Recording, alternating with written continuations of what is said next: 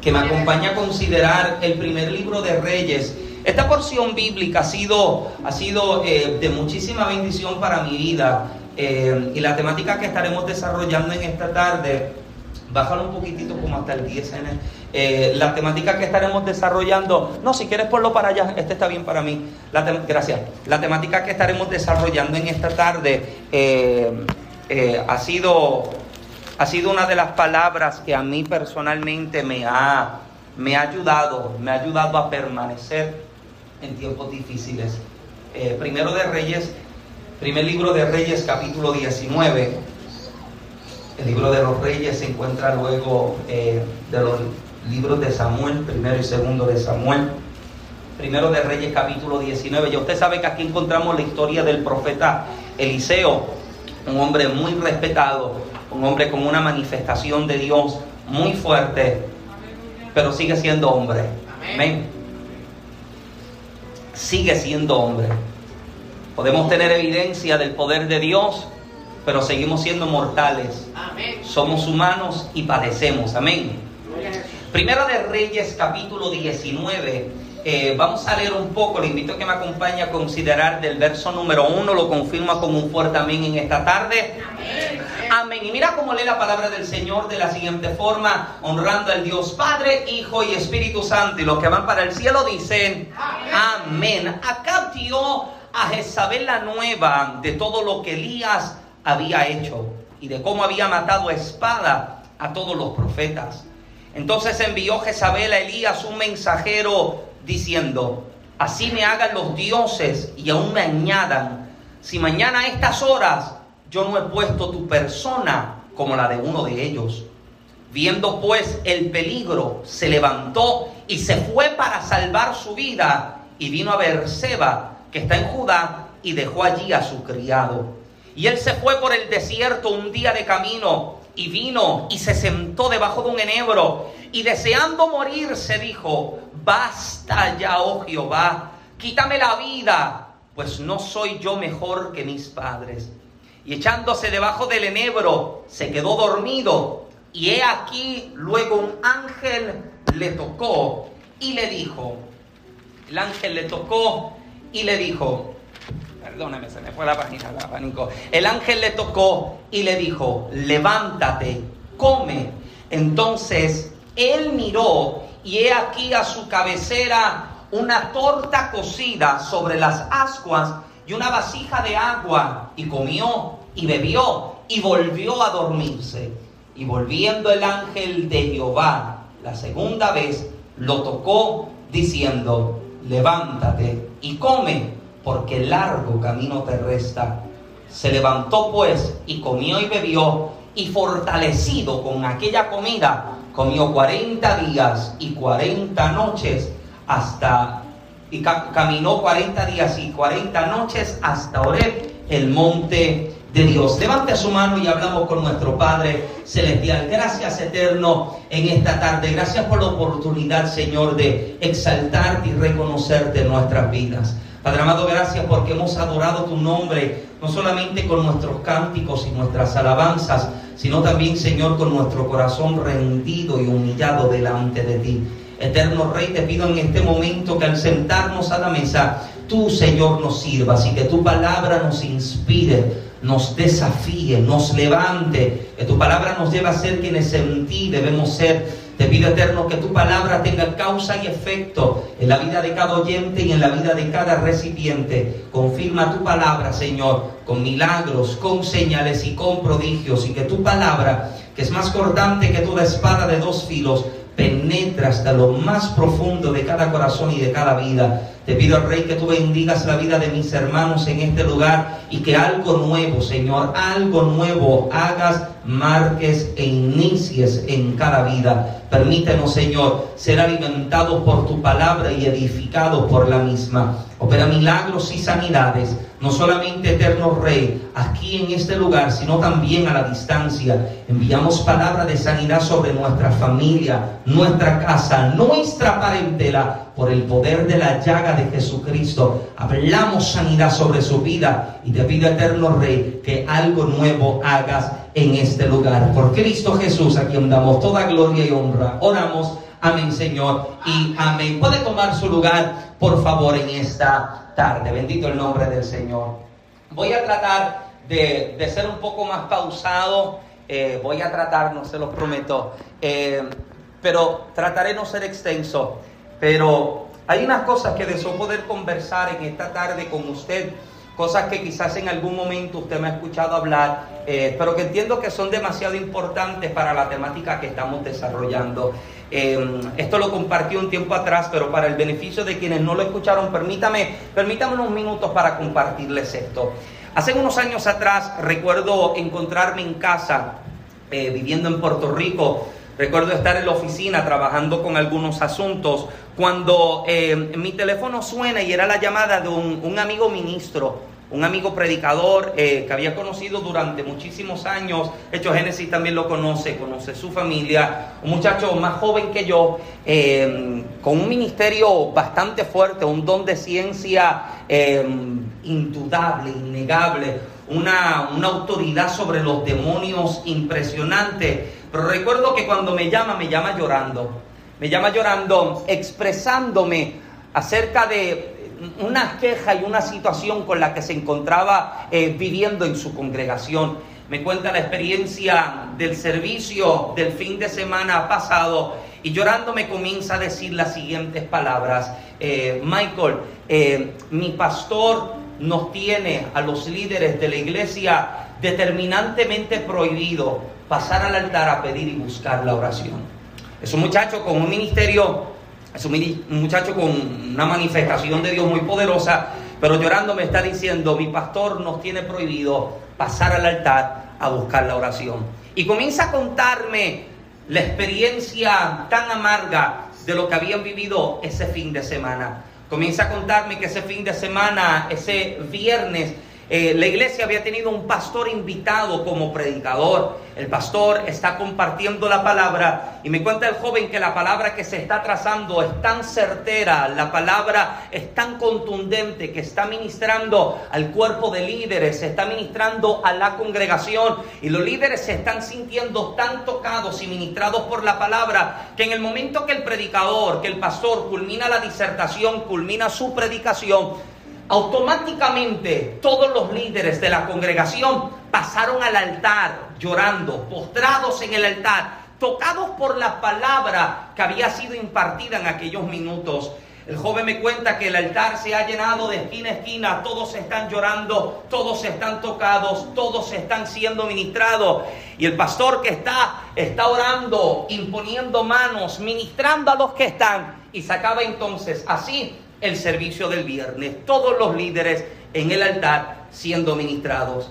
Cuando llegó el domingo el servicio general de la congregación, me cuenta el joven que luego de los cánticos y las alabanzas, cuando el pastor se paró al altar para entonces compartir la palabra, antes de dar inicio al mensaje, comenzó con las siguientes palabras. Me parece vergonzoso, decía el pastor, ver a mis líderes en el altar llorando luego de una administración. Me parece vergonzoso, decía él, ver a mis líderes parados en el altar llorando o postrados o tirados, siendo ya gente con posición y con liderazgo. Y cuando escucho las palabras de este joven, me hace remontarme a mis primeros años cuando me convertí. Me convertí en un ambiente donde se le enseñaba y se le decía al grupo de líderes en la iglesia que como tú eres líder, que como tienes posición, que como tú eres una persona que está delante de la audiencia y de la gente, siempre debes mostrar cara de espiritualidad. Siempre debes mostrarte como que todo está bien y en ningún momento debes hacerle creer, ver o entender a la congregación, número uno, que usted está luchando con situaciones, número dos, que usted está cansado o número tres, mucho menos que usted se encuentra cansado.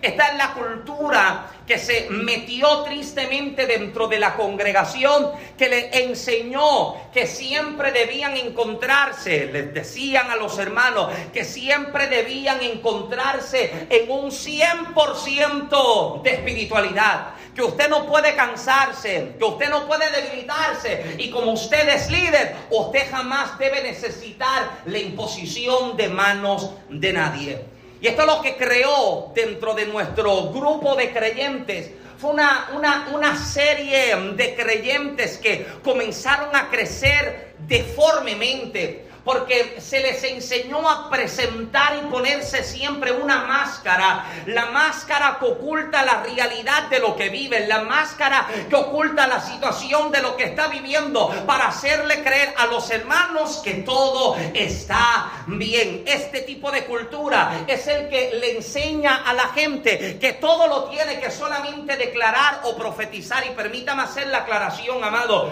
Yo no tengo problema con declaraciones de fe. Yo soy uno que me levante en fe y hablo palabras de fe, declaro. Y si el Espíritu me toca, también profetizo. Pero me preocupa que tratemos de ocultar la realidad de lo que estamos viviendo con declaraciones como la siguiente. Le preguntan al creyente, ¿cómo tú estás? Y la respuesta típica en los cristianos es en victoria.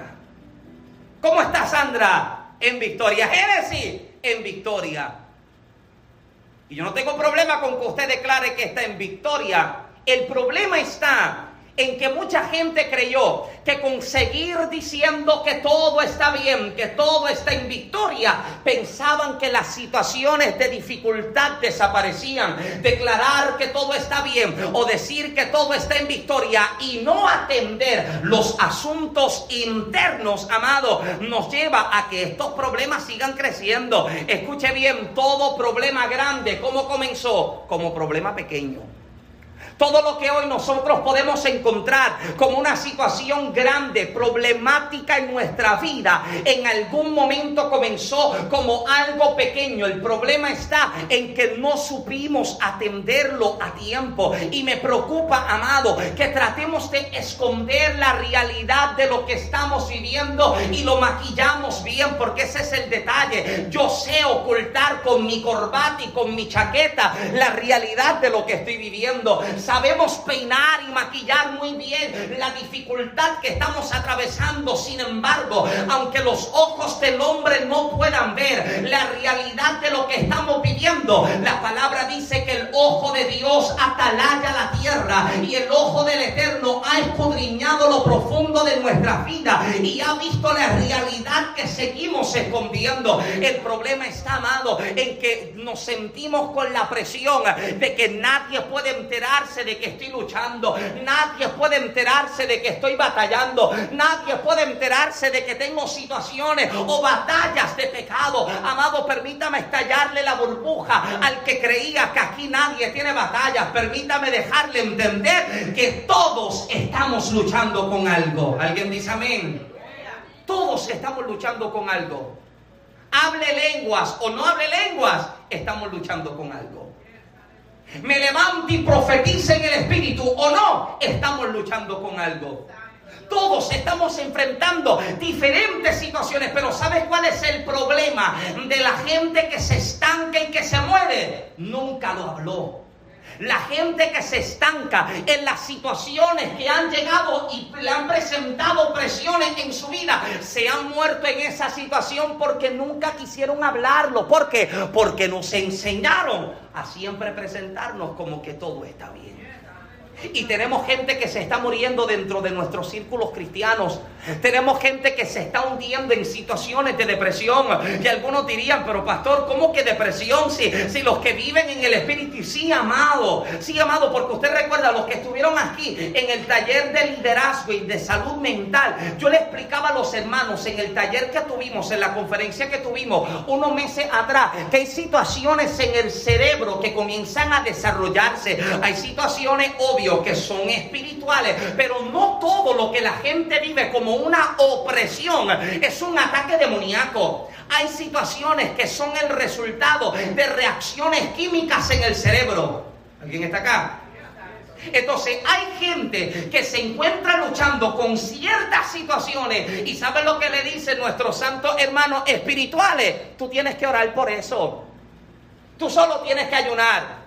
Amado, hay situaciones que se resuelven orando.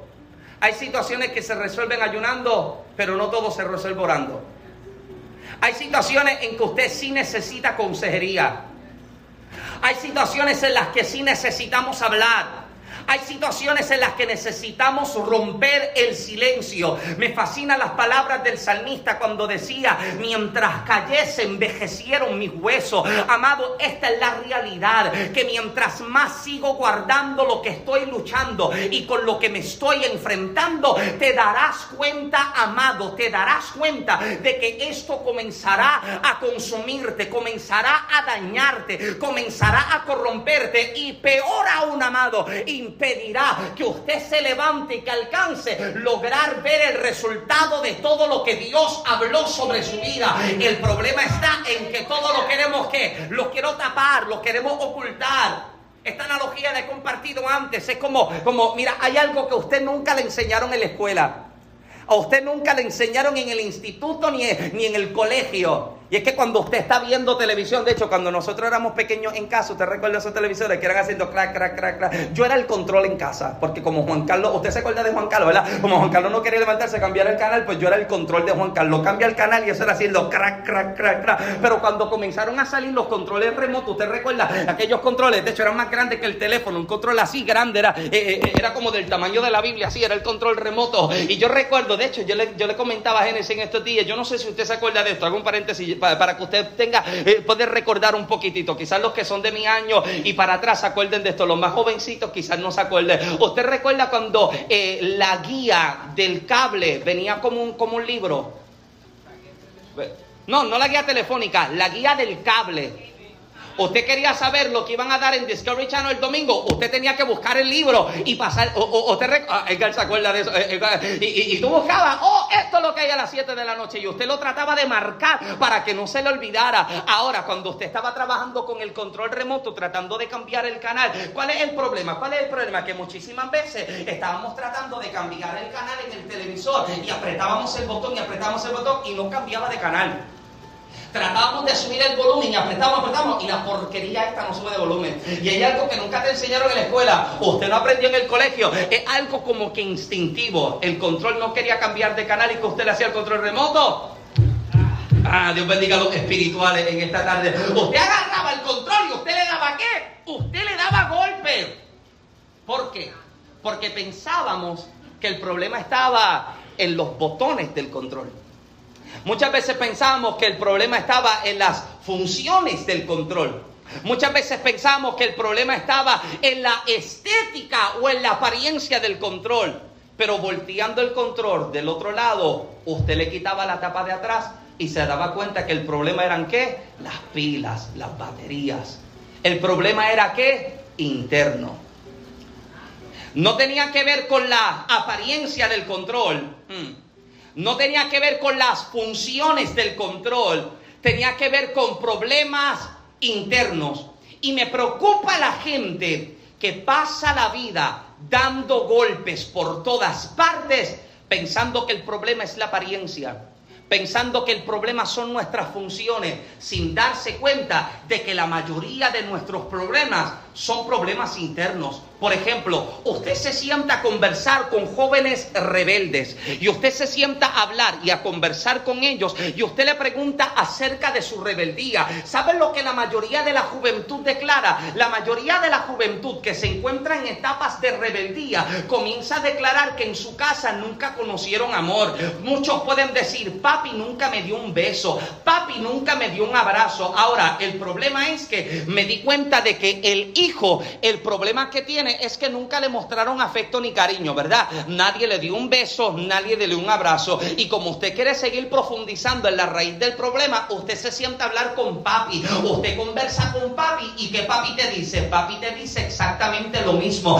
A mí mi papá nunca me besó, a mí mi papá nunca me abrazó. Y usted se sienta entonces a hablar con abuelo y se sienta a hablar con abuelo y abuelo te dice, en mi casa nunca se veía eso, que eso de estar dando besos y de estar dando tanto abrazo. Amado, ¿y cuál, sabe cuál es el problema de esto? Que comenzamos a compartir esto con la generación siguiente y esta generación lo sigue continuando y compartiendo con la generación que sigue. Y el problema está en que seguimos desarrollando generaciones de personas que comienzan a crecer defectuosamente porque alguien ayer no se sentó a solucionar un problema. Posiblemente a mí mi papá nunca me dijo que me amaba, me besó ni nada, pero yo no voy a resultar ni a reflejar eso sobre mi hija. Al contrario, voy a hacer con ella lo que conmigo no se hizo. Voy a reflejar sobre ella lo que sobre mí no se reflejó, porque posiblemente usted se encuentre con la situación de que nunca conoció el amor de un padre terrenal, pero ahora que ha llegado a Cristo, usted ha conocido el amor del Padre celestial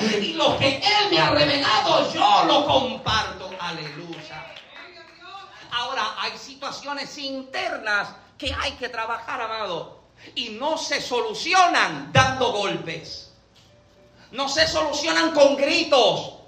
No se soluciona de una manera violenta. Se soluciona como vamos a sentarnos y vamos a dialogar. Si usted encuentra con que yo necesito y quiero hablar con usted, es porque entiendo que hay situaciones que hay que, hay que solucionar. ¿Por qué? Porque no podemos crecer como una iglesia saludable cuando hay situaciones que se están dejando descubiertas. Entonces la intención de nosotros poder sentarnos, dialogar, hablar y conversar es ayudar a fortalecer las áreas vulnerables, las áreas débiles, las áreas frágiles de nuestra vida. ¿Por qué? Porque lo que se convierte o lo que es una vulnerabilidad o fragilidad termina convirtiéndose en una excusa del enemigo para meterse y continuar dañando, corrompiendo, alejando, aplastando y acabando. Entonces tenemos gente que tiene llamado. No, no, no, estoy, no estoy dudando de que no haya llamado. Hay gente que tiene talento. No estoy dudando de que tenga talento. Ese no es el problema. El problema no es que no haya una palabra. El problema no es que haya un talento. El problema no es que no haya una promesa de parte de Dios. El problema está en que hay situaciones que hay que trabajar y solucionar. Aquellas que yo trato de esconder y que yo trato ocultar. Ahora, escúcheme bien lo que le voy a decir. En momentos en los que usted decida sentarse, hablar con alguien, usted necesita ser sabio. Amén. Hay que ser sabio, y esto lo voy a compartir un poco más adelante. Hay que ser sabio, pero de que hay que hablar, amado, hay que hablar. Por eso es que debe cultivarse la relación no solamente de pastor y miembro, sino también la relación entre los hermanos. A usted le debe doler la situación del hermano. Usted debe sentir lo que el hermano está padeciendo. Por eso es que reímos con los que ríen, pero también lloramos con los que lloran. Porque es la hermandad, la familiaridad que hay te das cuenta de que la iglesia es relacional. La iglesia se relaciona. La iglesia comparte. Yo creo que usted llega aquí porque se siente como que usted está en familia. Y yo me alegro cuando yo veo los hermanos y me preocupo cuando no los veo. Qué bueno ver a Jocelyn y poderles ver. Qué bueno, ¿por qué? Porque nos preocupamos. Y el momento en que, en que no llega, me comienzo a preguntar, ¿qué estará sucediendo? ¿Habrá algún problema? ¿Habrá alguna situación? Qué bueno ver a Norberto que está mejorando y que ya, se queda la naranja después que se acabe el ya yo se la prometí. Eh, qué bueno ver a Norberto que está mejor. ¿Por qué? Porque nos sentimos como familia. Pero si no me preocupa que él no llegó. Si no me preocupa que Sandra no llegó. Si a mí no me preocupa que Gloria no llegó, no amado, eh, el cuerpo de Cristo no debe funcionar así. Debe funcionar con que yo quiera ver a Orlando levantarse, que yo quiera ver a Jocelyn que se desarrolle, que yo quiera ver a Eka cantando también el domingo. Ese es el deseo, que continuemos deseando ver el crecimiento y el desarrollo. Pero para que haya un crecimiento y desarrollo saludable, hay situaciones que atender. ¿Alguien dice amén? Dale con el codo al que tiene cerca y dígale, hay situaciones que atender. Sí, sí, sí. He mirado con cara de predicador. Hay situaciones que atender. Ahora, escúcheme bien. Una de, de las situaciones más difíciles en las que nos podemos encontrar envueltos es que vivamos etapas de gloria, vivamos etapas de victorias y que nos sintamos como que cómodos en ellas.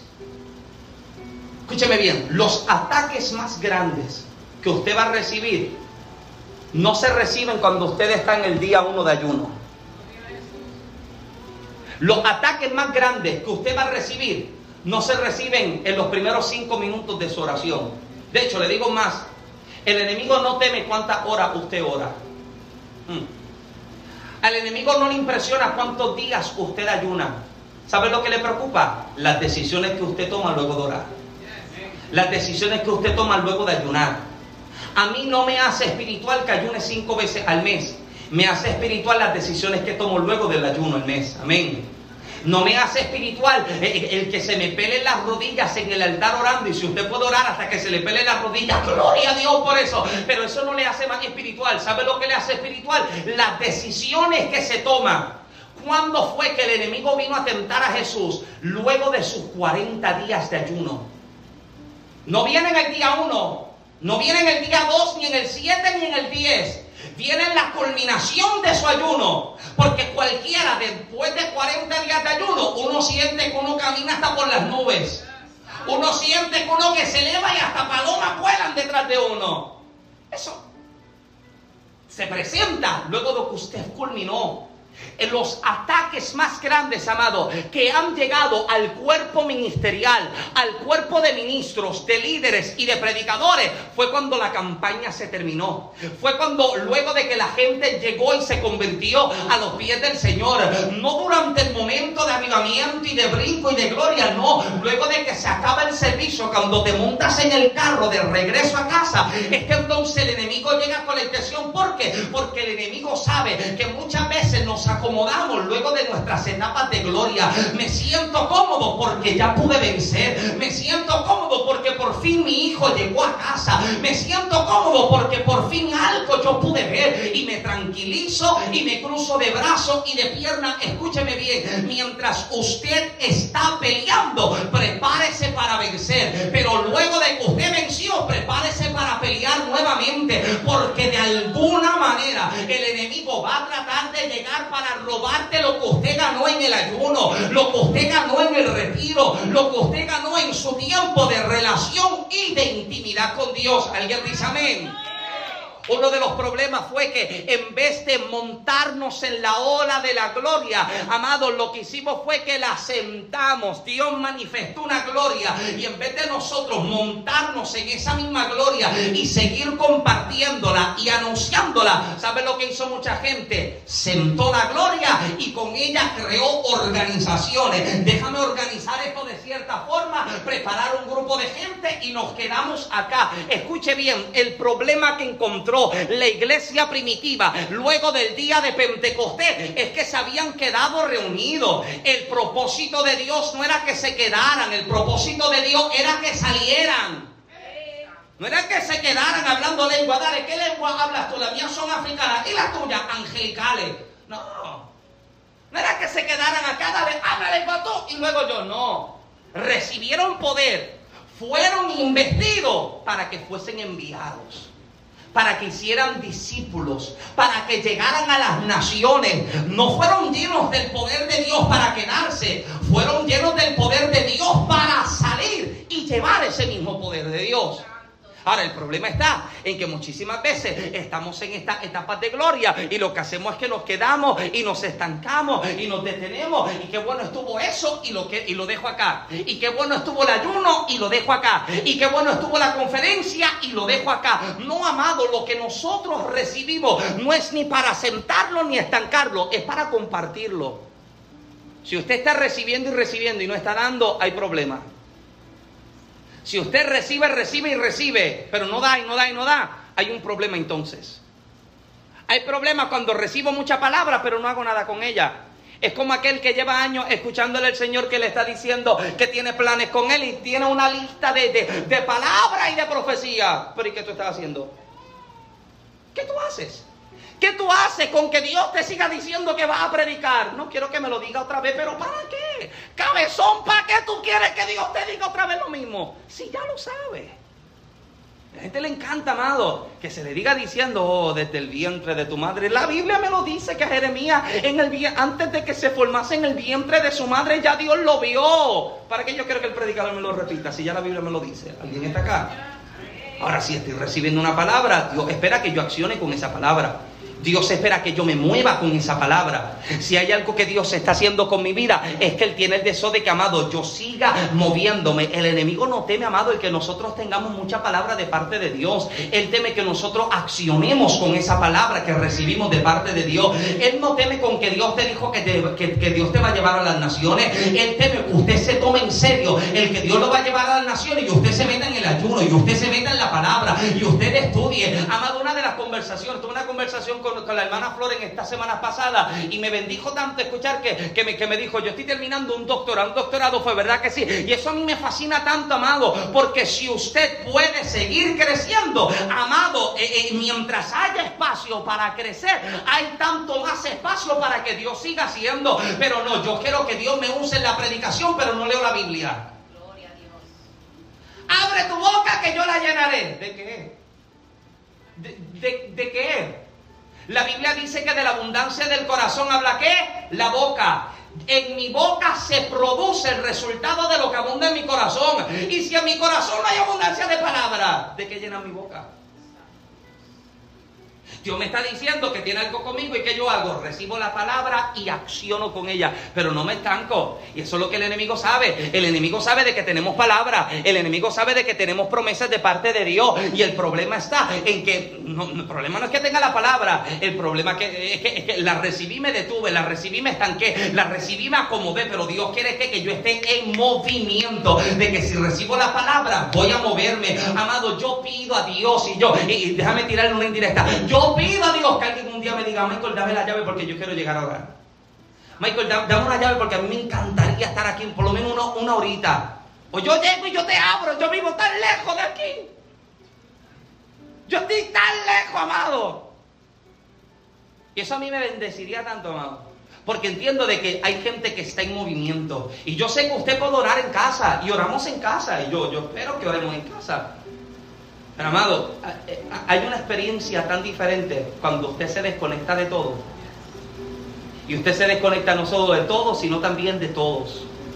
Y usted de momento apaga, echa a un lado todo. ¿Sabes qué bueno es llorar y botar moco y lágrima en el altar? Qué bueno es, ¿verdad? Uno, uno tirarse, uno... Ay, nadie me ve yo. Yo que lloro feo. Usted nunca me ha visto llorando en público. Génesis siempre me, me, me dice, Maestro, tú lloras usted no me va a ver llorando en público, yo que soy feo, yo lloro horrible. Usted, sabe lo que es eso, que te dice llanto, que tú haces, que te, queda, que te ahogado. Así de feo me pongo. Pero cuando yo estoy en la presencia de Dios, pero nadie me ve solo, Dios me está viendo, aleluya. Y una experiencia tan extraordinaria, pero recibimos la palabra y ¿qué hacemos? Nos movemos. Ahora, qué tristeza, amado y esta es la realidad que, todos hemos vivido en algún momento. Aún sabiendo de que hay una palabra de Dios sobre nuestras vidas, muchísimas veces nos olvidamos de esa misma palabra. Nos olvidamos de que Dios dijo que no nos dejaría. Nos olvidamos de que Él dijo que Él nos sanaba. Nos olvidamos de que Él dijo que estaría con nosotros todos los días. Escúcheme bien, voy a, compartirles algo que en algún momento yo les compartí. Pero esto es una de las palabras, amados, que a mí me mantiene en movimiento. Escúcheme bien, y ya mismo comienzo a predicar. Amén. Tranquilo, esto, esto así, esto es para largo a veces. Esto a veces se tira hasta largo. Esto, de introducción tarda dos horas, pero tranquilo, llego, llego mensaje. Y, tenemos la palabra y a veces lo olvidamos, amado. Y tenemos palabras, tenemos promesas. Escúcheme bien. Aún cargando esa palabra, aún cargando esas promesas, llegan situaciones y momentos en nuestra vida en que la verdad es que nos cansamos. Nos cansamos de tanto que vivimos, tanto que escuchamos tantas indirectas, tantos ataques. Yo repito, todos aquí estamos luchando. Uno está luchando con una cosa, otro está luchando con otra. Y quizás lo que, lo que es tentación para aquel no es tentación para ti. Y quizás lo que es tentación para ti no es tentación para aquel. Lo que lucha para ti quizás no lucha para... Pero todos estamos luchando. Todos estamos luchando. Ahora, Dios no tiene problema. Dios no tiene problema con que en medio de nuestras luchas y de nuestras batallas nosotros nos cansemos. ¿Por qué? Porque Dios sabe que somos humanos. Jesús mismo, el Hijo de Dios, se cansa. Me fascina cuando los evangelios hablan acerca de, del ayuno de Jesús en el desierto.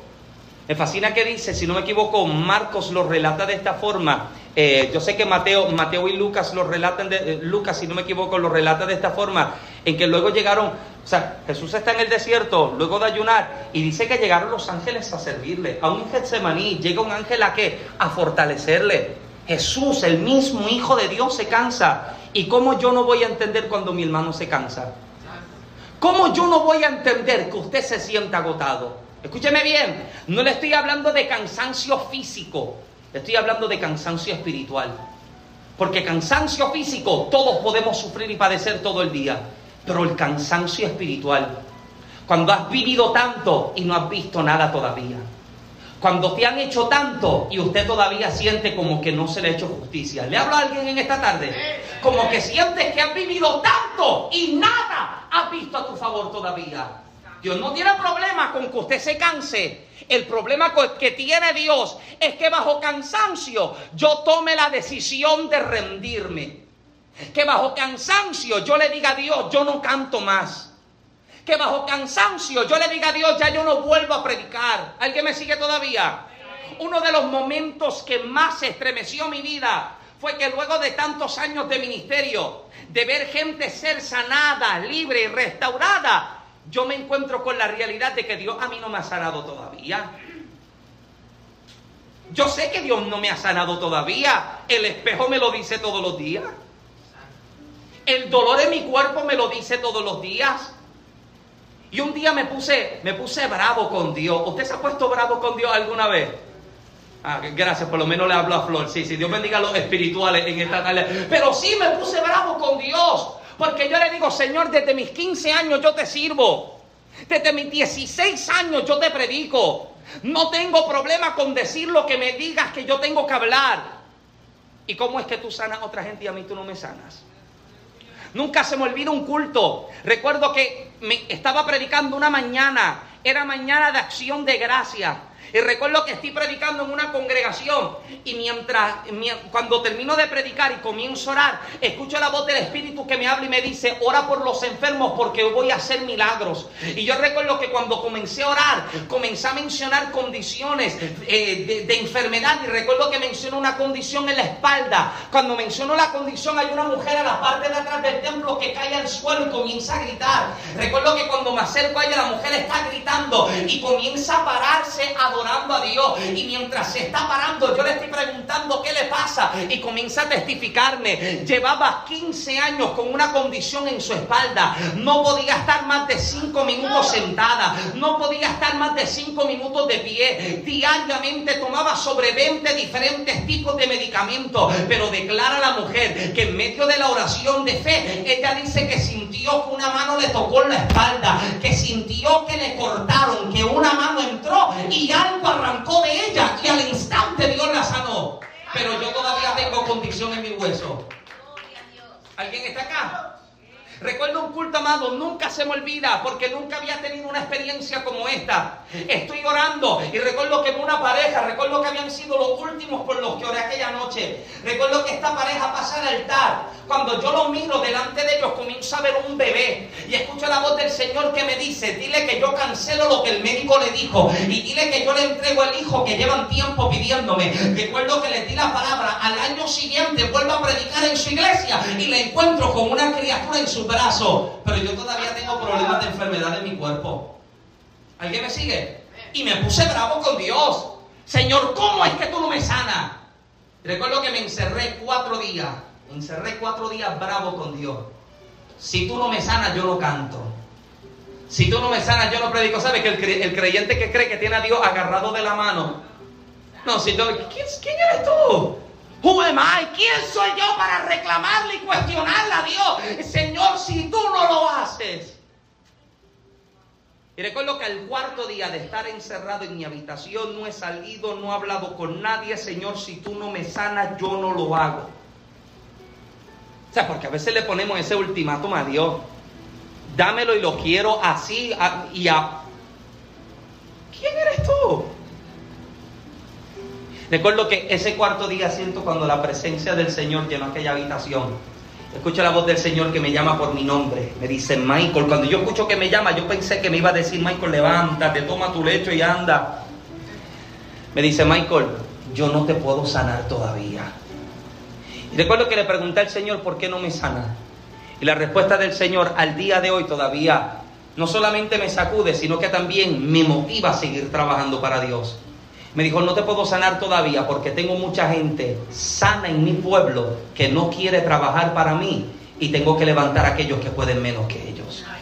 Yo no sé cuál es la excusa que seguimos presentándole al Señor, pero mientras yo le presento excusas al Señor, hay tanta otra gente que las excusas las convierten en motivaciones. Tengo dolor, ahora sirvo. Tengo dolor, ahora canto. Hay situación, sigo sirviendo al Eterno, amado. Eh, la verdad es que nos podemos encontrar con situaciones que traen cansancio y agotamiento. El problema no es que te canse. El problema es que te rindas. Y el enemigo trata de convencerte de que si te rinde la cosa cambia. Si dejas de ir a la iglesia la economía te mejora. Si dejas de ir a la iglesia la familia se te restaura. Si dejas de buscar de Dios las cosas cambian. Mentira del enemigo.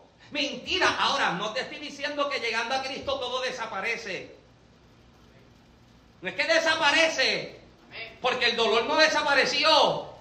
La enfermedad no desapareció pero en ella tengo esperanza en Cristo. En medio de ella encuentro mi refugio. No solo el hermano refugio, yo estoy doblemente refugiado. Tengo al hermano refugio, pero también tengo el refugio en Cristo. Habrá alguien que dé alabanza. No me rindo y no lo suelto porque todavía tengo al Señor en mi vida. Alguien dice amén. Ahora, nos cansamos, pero no nos vamos a detener. Y repito, nos cansamos. Y si hay que hablar con alguien, sea sabio con quien usted va a hablar. Hay oídos a los que no se le puede confiar nada. Porque la boca no tiene seguro. Escúcheme bien. Hay un paralelo, siempre hago el paralelo, entre un Jacob cansado y un Sansón cansado. Génesis capítulo 28, Jacob llega cansado a la tierra que los cananeos llamaban luz. Jacob le cambia el nombre y lo llama Betel, casa de Dios y puerta del cielo. Jacob cansado, la palabra dice que toma una roca, la acomoda como cabecera, recuesta su cabeza sobre ella y se queda dormido. Recostando su cabeza sobre la roca, los cielos se le son abiertos y la gloria del Eterno es revelada recostar la cabeza sobre la roca que es Cristo, siempre me revela la voluntad del Padre para mi vida. Sansón cansado. Recuesta su cabeza sobre la falda de una Dalila, abre y revela su corazón, revela el secreto de su fuerza, cortan su pelo, termina exterminado por sus enemigos, encarcelado, ojos quitados. ¿Alguien me sigue? El problema no es que te canse, el problema es que decidas rendirte o descansar sobre la falda incorrecta. Descansar tu cabeza sobre el lugar incorrecto. Escúcheme bien, en el momento de cansancio todos vamos a necesitar con quien hablar. Yo tengo gente con la que yo hablo. Yo tengo gente con la que yo hablo. Yo tengo pastores y amigos que yo sé que yo puedo llamar en cualquier momento y Génesis me ve que yo salgo y yo estoy en una conversación con alguno de ellos. Porque hay cosas que yo no puedo dejar en mi corazón. Porque escúcheme bien, lo que usted deja en su corazón por mucho tiempo termina corrompiendo y dañando su vida. Y si esto no se canaliza bien, si esto no se trabaja bien, amado, esto termina acabándote. Y Dios no quiere que usted termine su carrera ahí a mitad tirado, no, Él quiere que usted la complete y que usted llegue hasta el final. Pero hace falta sentarse a hablar. Hace falta conversar. Hace falta que alguien te escuche, pero que te escuche la persona correcta hablar con la persona correcta, no alguien que le siga echando leña al fuego. Yo sabía que esto era así, esto es lo que hay que hacer. No, usted necesita a alguien que te diga, yo sé que te duele, pero yo creo que esto te puede ayudar. Yo creo que esto te puede resultar. Quizás esto no te funcionó así, pero quizás esto sí te pueda funcionar. El problema está, amado, el problema está en que si usted le confía, si usted le confía algo a la persona incorrecta, usted le está entregando un arma de dos filos. en vez de sanarte y ayudarte, terminó matándote. Bendito Dios. Y qué triste es decir, amado, que nuestra experiencia como creyentes, como iglesia, vivamos esto. De que a veces nos sentimos con el miedo de que no sé con quién hablar. Hablo con alguien. No sé con quién conversar. No sé con quién sentarme y que me vaya a dar un consejo sabio. Yo no necesito una opinión. Yo necesito un consejo sabio. No una opinión de... Eh, el problema es este, que estamos en prueba y hablamos con el que menos ora y ayuna. Dame llamar a fulano a ver qué fulano me dice. Eh, eh, está en la chuleta y en la chuleta me profetiza. Dígale que salir y me voy. Porque le hice caso a, a Mr. Chuleta. ¿Alguien está acá? Pero de momento llama a la hermanita que siempre está, ¿sabe? La hermanita, ¿usted se acuerda de esa hermanita que se amarraba el moño medio apretado? Y cuando el coro se ponía bueno, comenzaba a danzar en el espíritu, venía dando vuelta por el pasillo, se paraba en el altar y daba cuatro zapatas y decía, ¡Así dice Dios! ¡Oh, gloria a Cristo! Así mismo es que dice. Usted salía ah, bendecido porque usted sabe que consejo de parte de Dios. Yo hablaba con Sandra hace uno, eh, eh, el día que fuimos al servicio en casa de Mama Grace, mientras iba de camino, yo le contaba de una viejita en Puerto Rico una viejita, una viejita profeta, se llama Chávez. Y yo recuerdo que yo la conocí por el que era mi pastor. Y aquella viejita, ay, aquella viejita a mí me bendecía hablar con ella. Porque ella te hablaba así como que, ay, mi negro, ay, flaquita. Y una viejita así lenta y calmadita. Pero, pero, pero, pero te, te, decía, te decía de todo sin problemas. Ay, papito, es que tú eres un flojo. Y el Señor me dice que es que ya tú no oras. Es que tú eres un cabezón y un desobediente. Es que somos tan sensibles, ¿verdad? Que nadie nos puede decir que hay que arreglar algo porque me hieren tanto. No, no, yo creo que hace falta esa gente que te diga, flaco, eh, mm, eh, lo estás haciendo así, pero yo creo que no te, mira, yo recuerdo un servicio, ya, hemos llegado a la predicación, yo recuerdo un servicio, yo recuerdo un servicio, es que imagínate, usted no me ha visto desde el domingo trazado, yo no sé hace cuánto ya no me ve, pero eh, yo, recuerdo, yo recuerdo un servicio en que tuvimos un predicador invitado en la iglesia, un hombre que Dios comenzó a usar en ciencia, pero de una manera, amado, que yo llevaba años que yo no había visto algo así. Y yo recuerdo que en el servicio, sentado en la fila del frente, hay un joven que se llama Manuel. Manuel estaba atribulado, porque esta es la segunda vez que este predicador venía. Y Manuel estaba molesto, porque la primera vez que el predicador vino, el predicador no le oró a Manuel. Todos pasaron al altar, Manuel pasó al altar y el predicador profetiza acá, profetiza acá, ni la mano le puso. Y él volvió a su asiento atribulado. Y él nos cuenta que estaba en su casa esa tarde diciéndole a su madre, si hoy el predicador hace un llamado al altar, yo no voy a pasar porque me va a hacer pasar un bochorno como la última vez que no me oró. Mira, le oró a todo el mundo menos a mí. A aquel le dijeron que tenía una tortuga cuando tenía cinco años. A aquel le dijeron hasta el color del canzón que tenía. Pero a esto nada se le dijo. Y estaba tribulado. Y recuerdo que el predicador, en medio del culto, dice, el, el Señor, ¿quién se llama Manuel López aquí? El Señor me muestra a un Manuel López. Y Manuel López está aquí enfrente, atribulado así. Manuel López, ¿quién es Manuel López? Y todo el mundo le está dando un codo a Manuel. Yo lo conocía como Manuelito, pero Manuelito era así, era Manuelote. Era así, pero todo el mundo decía Manuelito. Pero Manuelote está así, todo el mundo, Manuelito, dale pasa. Manuelito, dale pasa. Tanto tuvo que hasta la, madre que lo parió vino y lo empujó, literalmente lo empujó y lo lleva al altar. Y el predicador le comienza a hablar de parte de Dios. Le comienza a ministrar, pero el momento se para. Y lo mira y le dice, el Señor me dice que hay otro Manuel López.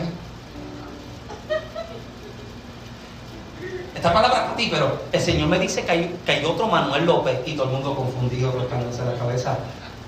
El muchacho le dice, bueno, mi papá se llama Manuel López. Yo nunca había visto algo así. Mi papá se llama Manuel López. El predicador le pregunta, ¿tú tienes cómo ponerte en contacto con tu papá? ¿Tú tienes un teléfono ahí? Llámalo. Buscaron el teléfono, pusieron el teléfono en speaker, en el micrófono, y el predicador llama a Manuel López. Manuel López estaba en casa. Contesta el teléfono, esto no lo conocía, lo conocíamos quizás algunos cuatro o cinco personas. Contesta el teléfono Manuel, Manuel está en casa, y el predicador le dice, Dios te bendiga, eh, mi nombre es fulano de tal, tú eres Manuel López, sí. Eh, primero que nada, o primero que todo, eh, tú me conoces. Nosotros hemos hablado en algún momento. ¿Tú me tienes en Facebook a mí? No. Ok. Manuel, el Señor me muestra una bacteria que tú tienes en tu oído derecho. Esa bacteria te comió parte del cráneo. Casi nadie sabía esto, solo cuatro o cinco personas lo sabíamos. Manuel le dio una bacteria en su oído que le comió toda esta parte del cráneo. A Manuel le dieron un mes de vida. Un mes de vida, Manuel estaba en su casa muriéndose. Manuel se acostaba y le salía cosa, sangre, él se despertaba y toda la cama estaba manchada. Casi nadie sabía esto. Y el predicador le está diciendo, por eso es que se falta esa gente que te, dé medio durito de momento, amén. Manuel, el Señor me muestra esa, bacteria en tu oído. ¿Y sabe qué le dice el Señor, Manuel? Manuel, eh, eh, el Señor me dice que esa bacteria te llegó porque tú eres un desobediente. Que el Señor lleva años diciéndote que tú hagas X y Y cosas y tú llevas tiempo, tiempo yéndole al Señor. Pero Manuel, así te dice el Señor, si hoy tú renuevas pacto conmigo, yo te sano, yo quito la bacteria y hago el milagro. Manuel lloró, me imagino que botó moco, lágrimas en su casa, terminó de llorar. Tres días después Manuel fue al médico. Cuando Manuel fue al médico a hacerse su chequeo, el médico lo mira, comienza a hacer el examen y comienza a mirar y el médico se, se turba mira a Manuel y le pregunta, Manuel, ¿cuándo tú te operaste? Manuel le dice, es que yo no me he operado, yo estoy esperando por usted. Manuel, es que, es que tú tienes la herida cicatrizada a perfección. No hay bacteria, no hay pus, no hay infección, no hay nada, Manuel. A ti te operaron y tú estás completamente sano. ¿Alguien me sigue todavía? Yo le creo al Dios que todavía habla. Yo le creo al Dios que todavía revela. ¿Alguien sigue todavía? Yo le creo al Dios que tiene una palabra, una palabra que tiene la intención de redireccionar tu vida, que tiene la intención de levantarte. Pero hay momentos en que necesito que esa palabra llegue fuerte y me diga, Michael, déjate de changuería. Eh, esto es boricua. Si Dios me habla a mí, me habla lo boricua. Déjate de changuería, te levantas y te mueves. No te llamé para que te quedes sentado ni te quedes ahí. El problema no es que te canse, el problema es que le digas a Dios, ya no vuelvo más, ya no canto más, ya no predico. Esto es lo que vive el profeta Elías. Si alguien podía hablar de gloria, este es el profeta. Si alguien puede hablar de campaña de fuego, este es Elías. Que él desafía, ¿dónde están los profetas de válida cera? Vamos, vamos a hacer algo. Prepara tu altar y prepara el altar montan piedras, busca sacrificio, busca sacrificio, dale, clamen a su Dios. Y comienzan a clamar a su Dios. Y se están cortando, porque son salvajes, se están cortando y se están acá y están gritando. Y, es que, es que si, si, Elías llega a ser boricua usted no se lo cree tanto, Elías que está acá porque Elías medio bolón, vamos, grita más duro que a lo mejor está dormido, vamos, y aquel le está gritando, mal, y se corta y se corta y le grita, grita más fuerte que a lo mejor él necesita, a lo mejor está en la oficina y no te oye y sigue gritando, Baal, dame respuesta, Baal, manda fuego. Y Elías está sentado. A lo mejor es que necesita que, que, la secretaria le haga pasar la notita de que lo están llamando. Y de momento Elías se para y dice, yo ustedes acabaron, ahora me toca a mí. Vamos a hacer algo, vamos a ver si el Dios mío verdaderamente traigan agua, traigan agua. Y derramaron agua sobre el altar y mojaron toda la leña, todo el altar, todo el sacrificio. Amado, lo que me fascina es que Elías clama y está pidiendo, Dios, muéstrales que tú eres el Dios verdadero. A mí me fascina cuando Dios se luce. Muéstrales que tú eres el Dios verdadero. Muéstrales que tú eres el Dios de Israel. Dice que el fuego que cayó fue tal que consumió todo, lamió el agua, consumió el sacrificio, consumió la tierra. Si alguien puede hablar de gloria, es Elías. Nosotros también podemos hablar de gloria porque la conocemos. Pero si alguien puede hablar de manifestación, es este hombre. Pero no deja de ser un mortal. No deja de ser humano. Me quedan siete minutos para llegar a la hora. Voy a tratar de resumir. Son 53 minutos. Eh, ¿Me sigue todavía? ¿Puedo seguir? ¿Puedo seguir un momento? Eh, eh, alguien puede hablar de gloria. Es este hombre. Pero Santiago me fascina lo que dice de él. Reina Valera del 60 declara, capítulo 5 de la carta de Santiago, dice que Elías era un hombre sujeto a pasiones semejantes a las nuestras. El hombre tiene fuego, pero no deja de ser mortal. Uno de los de las equivocaciones que muchísimas veces nosotros tenemos con el cuerpo de, de, líderes, de predicadores o de pastores, es creer que el predicador vive en una nube, que vive todo el tiempo ahí en ayuno, que vive todo el tiempo en mis... Amado, yo he conocido de predicadores que la gente lo llama y le dice, varón, ¿qué Dios te está diciendo de mí? ¿Qué es esto, el espiritista? ¿Qué es esto? Eh, eh, eh, ¿El profeta Whisper? No, ¿qué es eso? ¿Qué, ¿Qué, Dios me tiene que decir? Métete tú con Dios a ver qué te tiene que decir a ti. ¿Usted quiere que Dios le hable? Métase con Dios. Y quiere una palabra más certera. Aquí está, nunca te fallará ni te dejará. Esta es la palabra y la profecía más certera que se necesita. Yo le dije a Génesis un tiempo atrás, yo no recuerdo cuándo fue la última vez que yo pasé el altar y que un predicador me dijo así te dice Dios. Y no estoy triste por ello, porque ya yo sé lo que Dios a mí me ha dicho. Y no necesito que Él vuelva a repetírmelo, porque ya yo lo sé. Ya yo sé lo que Él me está diciendo, ya yo sé lo que Él me pide que yo haga, amado. Y yo creo que cada uno de nosotros deberíamos desarrollar esta intimidad con Dios en que ya yo no tenga que correr detrás de predicadores para que Dios me hable o me diga algo. Yo voy directo a Dios y Él me dice lo que yo necesito. Ahora la gente tiene este concepto de que ellos están en una esfera diferente. Dios los puede usar, pero también son afectados ante las situaciones de adversidad y de dificultad que se vive. Y es tanta la presión que Elías está viviendo que hay una amenaza de muerte, hay una recompensa. El que me traiga a Elías, Elías, eh, Jezabel está diciendo, voy a hacer contigo como hiciste con mis profetas. ¿Y cuál es la respuesta de Elías? Correr y huir se va por el desierto, está deseando la muerte. Elías experimenta lo que es la depresión en el ministerio. Hmm. Es tanta la presión de lo que está viviendo ¿Que sabes cuál es la oración de Elías? Señor, mátame. Quítame la vida, yo no soy mejor que mis padres. Y me fascina cuando en medio de su desesperación, en medio de su decisión de rendirse, cansado, cansado y agotado, amado, la palabra dice que llega un ángel y le presenta una torta cocida y le presenta agua. Lo que más me fascina y es lo que yo quiero que usted se lleve conmigo en esta tarde, amado. Elías está cansado, Elías está agotado, pero Dios activa un ministerio que es olvidado por mucha gente. El ministerio de los ángeles que está a nuestro servicio, amado. Elías está cansado y un ángel es enviado para servirle presentando provisión. Escúcheme bien, Jesús está cansado y un ángel llega a fortalecerle. Daniel está en el medio del foso y hay un ángel que se para con él dentro del foso.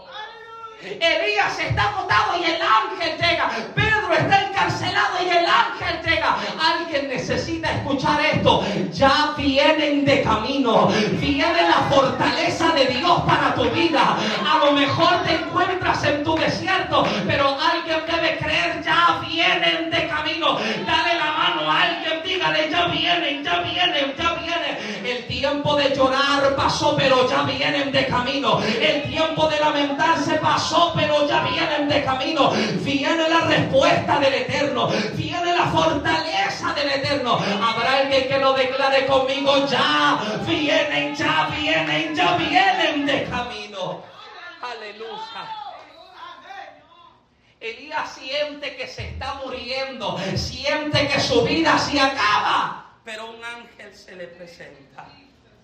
Ahora me fascina tanto, me fascina. Dos minutos, dos minutos para, para terminar, dos minutos, sí, dos minutos por reloj, minuto y medio. Eh, eh, Elías está agotado. El ángel llega, le presenta comida, le presenta bebida. Elías come, bebe, que dice la palabra que hace nuevamente, se queda dormido. Él come, recibe lo necesario, pero se queda. Está pidiendo a Dios, acaba conmigo, pero Dios le está diciendo, anda Daniel, yo no he terminado todavía. Yo sé que tú estás pensando y estás deseando de que esto acabe de cierta manera, pero Elías, yo no he terminado. Es tanto la insistencia que tiene Dios con Elías para que se levante. Mira lo que dice el texto. El texto dice que el ángel vino y le trajo comida. Vino un ángel, le presentó comida, le presentó bebida. Pero entonces me fascina como dice el verso 7, porque el verso 7 dice algo un poco diferente. Verso 7 dice, y volviendo el ángel de Jehová la segunda vez. Lo tocó diciendo, levántate y come, porque el largo camino te resta. Me fascina que cuando miramos el antiguo pacto, el antiguo testamento, cada vez que veíamos el ángel de Jehová, hay una teofanía que se está manifestando. Elías está decidido en quitarse o en cuidarse, como diría el boricua. Está decidido en rendirse. Ya no vuelvo, ya no hago. Y un ángel es enviado para que coma y beba como no se levanta, ahora el Eterno se presenta y le dice, Elías, lo que te dije es que no te quedes acá, es que te levantes y alguien necesita escuchar que el Eterno le diga hoy, levántate porque este no es tu lugar. No te llamé para que te rindas, no te llamé para que te quedes, te llamé para que te levantes porque hay largo camino delante de ti. Alguien dice amén conmigo en esta tarde. Elías se levanta, come y bebe. Se fortaleció tanto con lo poco que Dios le dio, que lo poco se convirtió en abundancia suficiente para que durante 40 días pueda caminar fortalecido por el desierto. Lo que Dios está por traer para tu casa, lo que Dios está, está por traer para tu vida será lo suficiente poderoso para hacerte avanzar hasta tu próxima etapa y hasta tu próximo encuentro. A lo mejor estabas pensando que todo se acababa y se terminaba acá. Pero vamos, come y bebe lo que el Señor está presentando hoy. Come y bebe porque te vas a levantar y vas a caminar hasta lo próximo. Dios habla acerca de una etapa de reiniciar. A Elías le está diciendo, vuelva a intentarlo una vez más. Yo sé que quieres quitarte, pero come on, try again. Inténtalo nuevamente porque this is not your place. Este no es tu lugar. Alguien necesita escuchar esto. Tu desierto no es tu destino final. Quizás piensas que tu vida acaba así, pero te tengo noticia. En el capítulo que Dios escribió sobre tu vida, Él no dijo que te quedas en el desierto. Él dice que tú comes y que tú bebes y que te levantas para seguir a lo próximo de Dios. Póngase de pie conmigo, por favor. Aleluya.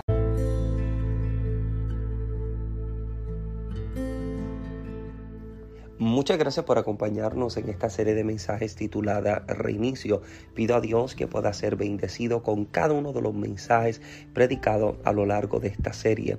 Estamos convencidos que esta palabra ha nacido en el corazón del Padre para darle el reinicio necesario a nuestras vidas y enviarnos a cumplir con nuestra asignación. Si ha sido bendecido, déjanos saber en los comentarios o abajo, escríbenos, sabes que puedes encontrar siempre toda nuestra información de nuestras redes sociales y también la forma en que puedes contactarte con nuestro ministerio. Si deseas ser parte de la experiencia que estamos viviendo en casa de Dios, te invitamos a que nos acompañes en el 537 de la South Elm Street en el pueblo de Adel en el estado de Georgia. Somos una congregación enfocada y decidida en ver lo extraordinario de Dios en nuestro tiempo. Soy el pastor Michael Santiago y con brazos abiertos estaremos esperándote y recibiéndote para que seas parte de lo nuevo que Dios está haciendo en casa. Muchas bendiciones.